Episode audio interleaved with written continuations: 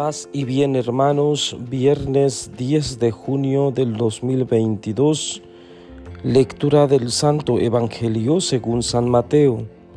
En aquel tiempo Jesús dijo a sus discípulos, han oído que se dijo a los antiguos, no cometerás adulterio, pero yo les digo que quien mire con malos deseos a una mujer, ya cometió adulterio con ella en su corazón.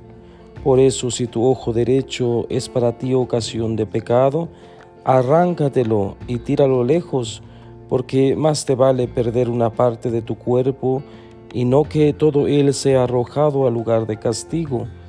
Y si tu mano derecha es para ti ocasión de pecado, córtatela y arrójala lejos de ti, porque más te vale perder una parte de tu cuerpo y no todo y no que todo él sea arrojado al lugar de castigo. También se dijo antes, el que se divorcie, que le dé a su mujer un certificado de divorcio. Pero yo les digo que el que se divorcia, salvo el caso de que vivan en unión ilegítima, expone a su mujer al adulterio, y el que se casa con una divorciada, comete adulterio. Palabra del Señor. Gloria a ti, Señor Jesús. Bien, queridos hermanos, San Mateo en el capítulo 5, versículos del 27 al 23, perdón, al 32, nos presenta temas muy controversiales, temas muy polémicos en el tiempo. Jesucristo habla de los mandamientos como ya hemos estado escuchando días atrás. Le gusta hablar de los mandamientos porque desea que se vivan y se cumplan los mandamientos. Esto es real. Pero también hemos escuchado que para Jesús un mandamiento vivido como esclavitud no funciona, no sirve. Entonces, la ley por la ley no es parte de la doctrina de Jesús, sino una ley vivida en el amor. El amor pues es la parte central de su doctrina. Y entonces hoy nos habla de uno de los mandamientos, no cometerás adulterio. Pero él todavía va mucho más allá, porque seguramente también nosotros podemos pensar que cometer adulterio es estar físicamente con una persona, pero Jesús dice, quien mire con malos deseos a una mujer, y, seguramente pudiéramos agregar muy bien eh, a un hombre, ¿verdad? Porque en el caso de las mujeres, entonces quien, quien mire deseos con malos deseos a otra persona, entonces ya cometió adulterio, dice el Evangelio. ¿Qué significa esto? Eh, quiere decir que el mandamiento todavía tiene una explicación. Es decir, que Jesús eh, va mucho más allá. Jesús no se queda con el simple mandamiento, sino todo lo que hay en torno a todo lo que podemos realizar en torno a cada uno de los mandamientos. Y en este sentido, con la sola mirada ya se comete adulterio. ¡Qué barbaridad! Hay algunas personas en la historia de la iglesia que esto lo han eh, pensado tan literalmente que se han mutilado, han mutilado sus cuerpos. No se trata de cortar eh, la mano, ni cortar eh, o sacar los ojos o cortarnos los pies, etcétera, sino más bien de optimizar eh, estos dones que Dios nos dio. Tenemos manos, tenemos ojos, tenemos pies, y de qué manera usamos estos dones. ¿De qué manera usamos nuestras manos? ¿Para qué nos sirven las manos?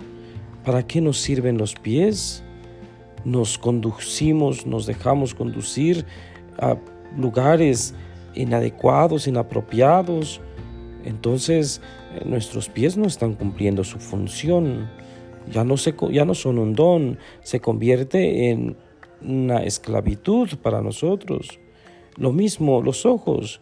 Los ojos, dicen muchos, eh, son las ventanas del alma. Si esas ventanas eh, son para eh, mirar este, espacios, lugares, personas inadecuadamente, entonces está perdiendo su sentido. Es lo que Jesús quiere enseñar el día de hoy. Que valoremos lo que tenemos, valoremos cada parte de nuestro cuerpo y le dediquemos eh, cada parte de nuestro cuerpo para lo que fue creado, ¿sí? con el objetivo creacional, digamos así. Entonces, eh, al final toca un tema muy actual, muy controversial en nuestros tiempos y ya desde los tiempos de Jesús, el divorcio. Hoy en día hablamos de divorcio como si fuera el matrimonio un contrato. Efectivamente, el matrimonio civil es un contrato y con una firma puedes unirte y con otra separarte. Ahí no pasa nada. Pero el matrimonio eclesiástico, el sacramento, no puede ser así. Entonces, quien se divorcia, quien se separa de su mujer o de su esposo y se junta con otra persona, comete adulterio y expone a la otra persona al adulterio. Bueno, esto es claro, así lo dice Jesús, ni más ni menos. Entonces, eh, pudiéramos preguntarnos, a raíz de este Evangelio del día de hoy, eh, ¿por qué las personas divorciadas vueltas, a casar no pueden comulgar? Bueno, porque aquí está la respuesta. una persona divorciada vuelta a casar ¿sí? está cometiendo adulterio.